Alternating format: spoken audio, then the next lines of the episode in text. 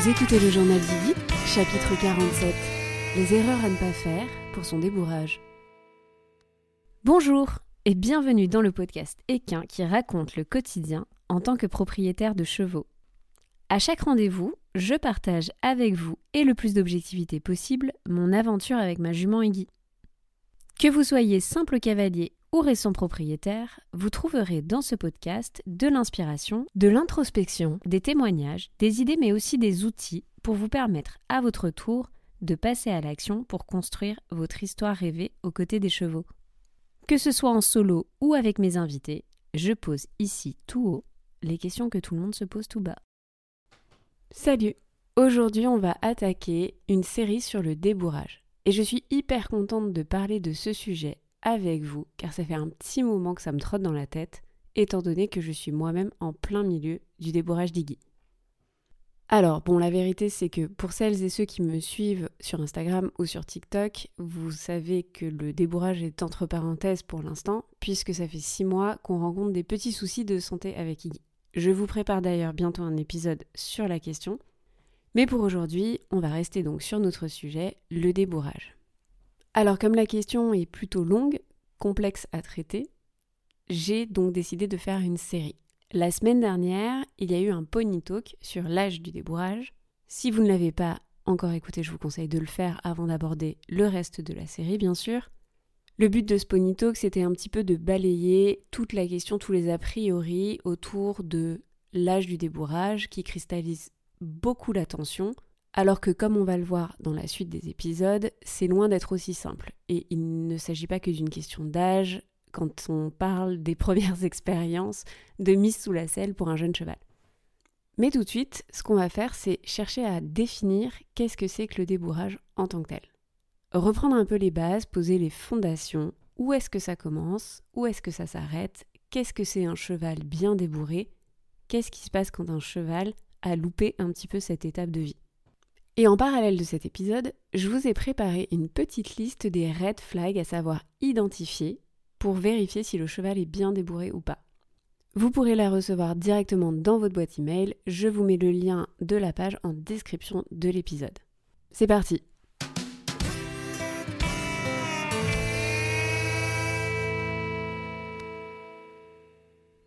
S'il y a bien une expression que j'adore et que je déteste en même temps dans la culture western, c'est Ain't my first rodeo. Ou en français, ceci n'est pas mon premier rodéo. En fait, je l'aime bien quand il s'agit de tout sauf du monde équestre. C'est-à-dire, en anglais, en fait, ça dépasse juste le fait de parler euh, de l'acte du débourrage ou de l'acte de monter à cheval. On peut l'utiliser, par exemple, pour expliquer que ce n'est pas la première fois qu'on fait quelque chose. Que l'on a acquis une expérience sur le tas, sur le terrain, à force de pratiquer, etc., etc. Par exemple, en français, c'est un petit peu comme si on utilisait l'expression j'ai roulé ma bosse c'est une comparaison. C'est pas tout à fait ça que ça veut dire, mais c'est une bonne comparaison. Mais quand on l'utilise pour le monde équestre, qui plus est, en général dans un contexte un petit peu de débourrage pour montrer que en gros on sait ce qu'on fait et c'est pas la première fois effectivement qu'on s'est pris quelques petits coups de cul à voler en l'air, ça, ça me dérange un peu plus.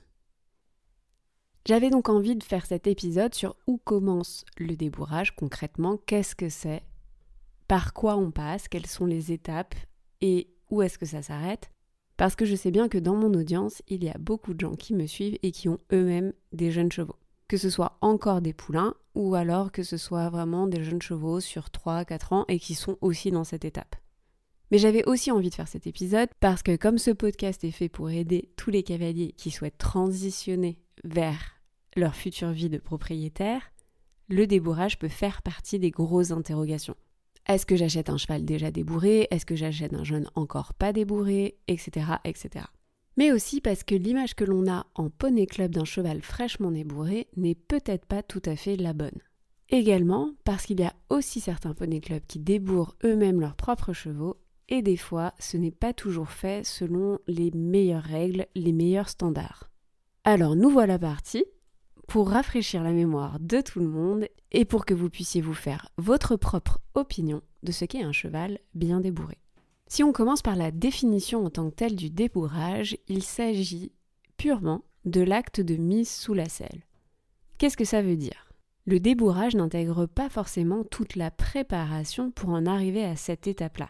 On va revenir juste après dessus, mais le débourrage, c'est bien vraiment l'acte de se hisser sur le cheval et de faire accepter le cavalier sur le cheval, que ce soit d'abord à l'arrêt, sans mouvement, puis avec la mise en mouvement, puis avec la notion d'allure, donc pas trop galop et de direction.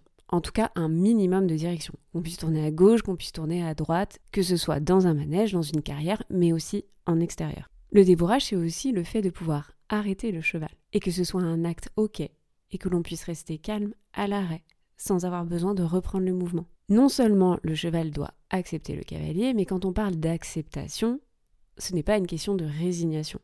Il doit l'accepter pleinement, c'est-à-dire qu'il ne doit y avoir aucun inconfort au fait que le cavalier monte sur le cheval. Et cette notion est essentielle et on va voir que dans le cas d'un mauvais débourrage, c'est qu'en général parfois les étapes ont été un peu trop vite pour le cheval et que du coup il n'est pas 100% OK sur le fait d'avoir un cavalier sur le dos. La principale problématique, c'est que parfois les signaux d'inconfort ne sont pas très bien su, connus et reconnus de tous. Et comme le cheval est un animal subtil, qui communique de manière tout aussi subtile, si l'on ne regarde pas ces signaux, si l'on ne s'y intéresse pas, si on ne les interroge pas, alors on peut passer complètement à côté de cette étape cruciale. Après avoir posé cette petite base, je voudrais qu'on revienne à toute l'importance du travail en amont du débourrage. Parce que pour réussir cette étape-là, effectivement, la relation à l'homme doit avoir débuté bien avant. En réalité, la relation à l'homme doit être positive. Ce qui fait que, dès son plus jeune âge, quand il était poulain, lors des premières manipulations, la lecture de ces signaux devait déjà être intégrée de manière à ce que chaque expérience proposée par l'être humain soit pleinement acceptée par le cheval.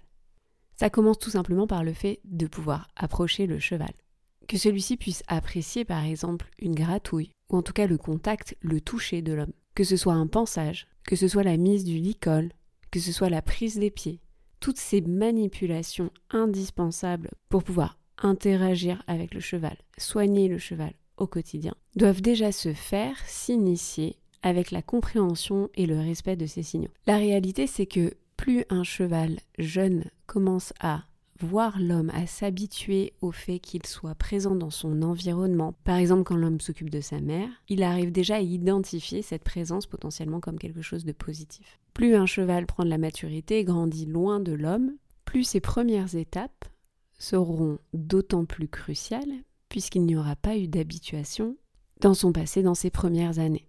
Ici, on parle des premières manipulations de base parce que en fait, c'est la manière d'établir un code de communication, un cadre avec le cheval. Ces manipulations, c'est celles dont on va avoir besoin, comme je l'expliquais, pour gérer un quotidien avec le cheval. Elles ne sont pas une étape du débourrage en tant que telle, parce qu'elles sont une étape tout court de la relation avec le cheval pour l'homme. Et par exemple, pour tous ceux qui envisageraient d'acheter un à un poulain, c'est souvent ces premières manipulations de base qui lui sont données avant qu'il vous rejoigne. Certains parlent aussi d'éducation. Pour moi, j'y vois en fait, vraiment comme j'expliquais, comment on pose le cadre, le contexte de la relation à l'homme. Mais ce cadre et ce contexte, il peut aller plus loin. Parce que attraper un cheval, ou en tout cas plutôt mettre un licol au cheval pour lui proposer de nous suivre, c'est une première chose. Mais que le cheval nous suive correctement, c'est-à-dire qu'il soit capable de marcher à côté de nous sans stress, en est une autre. Et c'est là qu'intervient ce qu'on appelle souvent le pré-débourrage. Ce terme est important à connaître, à comprendre parce que que vous soyez encore simple cavalier qui ambitionne un jour d'acheter un jeune cheval ou propriétaire récent propriétaire d'un poulain qui du coup aura la question du débourrage à se poser, mais qui ne souhaite peut-être pas le faire lui-même tout seul, le terme pré-débourrage ou tout ce que vous aurez pu travailler pendant le pré-débourrage du cheval sera important pour le futur professionnel à qui vous déléguerez le débourrage en tant que tel. Si c'est un petit peu flou, je m'explique. Le pré-débourrage, ça va un peu plus loin que toutes ces manipulations dont on a parlé. Le pré-débourrage, c'est encore pousser un cran plus loin le code de communication avec le cheval au sol. On va donc lui apprendre à marcher à nos côtés, le fameux mener, c'est-à-dire être capable de marcher à notre hauteur, sans nous bousculer, sans rentrer dans notre espace, de se mettre en avant quand nous on se met en avant, mais aussi de s'arrêter si nous nous nous arrêtons. Le pré-débourrage, si je dois schématiser, c'est c'est l'intégration de toutes les demandes que l'on peut faire au sol, autour du cheval et avec le cheval. Le prédébourrage, c'est aussi toutes ces étapes pour apprendre au cheval à céder à ce qu'on appelle à la pression. Et je sais que ce terme en ce moment est grandement remis en question. Ou plutôt devrais-je dire, c'est la force, l'insistance avec laquelle la pression peut être mise sur le cheval. Pour autant, la réponse à la pression est indispensable. Je vais vous donner un exemple. En mettant la main par exemple sur les fesses de votre cheval, si celui-ci n'y est pas préparé, s'il ne connaît pas la réponse à avoir, que ce soit peut-être de rester juste immobile, c'est-à-dire d'être confortable en ayant juste la main posée, par exemple, on a déjà un problème. Si vous n'êtes pas capable de poser la main sur le corps de votre cheval, ce qui exerce, même si c'est doux, une forme de pression, sans que celui-ci ne réagisse, alors pour faire un ensemble de soins, ne serait-ce que le pansage, ou même des manipulations vétérinaires, etc., si vous n'avez pas appris à votre cheval à ce qu'il soit OK avec le fait que vous mettiez la main sur son corps, alors vous ne pourrez pas aller plus loin. Et c'est là que tous les signaux d'inconfort que pourrait envoyer le cheval sont hyper importants à intégrer. Parce que si cette première étape qui est de poser la main simplement sur une partie du corps n'est pas OK, alors ce sera d'autant plus compliqué ensuite d'exercer une légère pression avec cette main, par exemple pour induire un mouvement. En somme, le prédébourrage, ça va être d'établir toute la communication au sol avant donc le débourrage en tant que tel. Et plus cette étape aura été travaillée avec justesse, avec du temps, avec de la patience, avec une multiplicité d'expériences, plus le débourrage en sera facilité. Enfin, ça c'est la théorie. Parce qu'en pratique, une fois de plus, il faut avoir la lecture fine des signaux pour vérifier que justement, tout ce qui aura été appris auprès des bourrages est complètement accepté par le cheval. Maintenant qu'on a parlé de toutes les étapes avant le débourrage, où est-ce que celui-ci s'arrête-t-il vraiment? Sur ce sujet, il y a beaucoup d'opinions qui divergent, mais quand on regarde la définition que j'ai donnée en amont, c'est simplement l'acceptation du cavalier sur son dos. À l'arrêt, en mouvement, aux trois allures, sur une ligne droite, avec de la direction et de l'arrêt, sans stress. Je vais refaire une petite digression pour tous les cavaliers qui écouteraient ce podcast ou les récents propriétaires qui sont avec un poulain et qui n'envisagent peut-être pas de faire leur débourrage eux-mêmes. Le débourrage s'arrête à ce que j'ai dit, à la définition que je vous ai donnée. Après, chacun voit midi à sa porte, certains en font plus, rarement en font moins. Le cheval doit donc être 100% OK avec le fait d'avoir un cavalier sur son dos. Mais ça s'arrête ici. Le débourrage ne comprend pas le démarrage du travail du jeune cheval. Ce sont deux choses bien différentes. Le travail de propriéception, le travail d'équilibre, le travail d'engagement sous la masse, le travail de la musculature, le travail de la posture, tout ça, c'est le travail du jeune cheval. Tout ça, ce n'est pas l'acte de débourrer. Ce sont deux choses différentes. Par contre, on est d'accord que c'est la responsabilité du cavalier de ce cheval, du propriétaire peut-être de ce jeune cheval, de s'intéresser, de s'interroger à ce qui est bon pour lui dans le travail pour pouvoir continuer de s'autoporter, de porter l'humain, etc., etc. Ce que je veux dire par là pour vous donner un exemple concret, c'est qu'on va pas forcément dans le débourrage et ce n'est pas le rôle forcément du débourrage d'apprendre à un cheval à tourner en équilibre avec un cavalier aux trois allures sur un cercle de 20 mètres, avec la bonne incurvation, etc., etc. Non. Ça, c'est le travail du cheval. Un autre exemple serait la mise sur la main. Ce n'est pas le rôle du débourrage d'apprendre à un cheval à se mettre sur la main. Ceci est un exercice de dressage qui rentre dans le travail au quotidien du cheval et du jeune cheval. Alors bien sûr, si vous êtes un cavalier récent propriétaire et que vous avez décidé de débourrer vous-même votre jeune cheval, peut-être que vous rallongez les étapes. Peut-être que vous attendez d'autres choses du travail de votre cheval au quotidien avant de lui monter dessus. Peut-être que vous allez prendre plus de temps pour construire sa musculature, sa proprioception, son équilibre, avant de vous hisser sur son dos. Et honnêtement, c'est tant mieux, c'est super.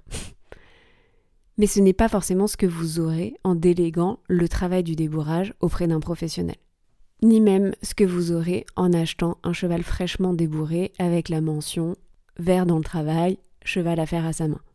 En fait, un cheval qui sort du débourrage, ce n'est absolument pas un cheval prêt à l'emploi. C'est juste un cheval prêt à accepter le cavalier pour commencer le vrai travail. Et en fait, plus j'avance dans le débourrage d'Iggy, plus je suis convaincue de ce que je viens de vous dire. Et j'ose poser la question tout haut peut-être.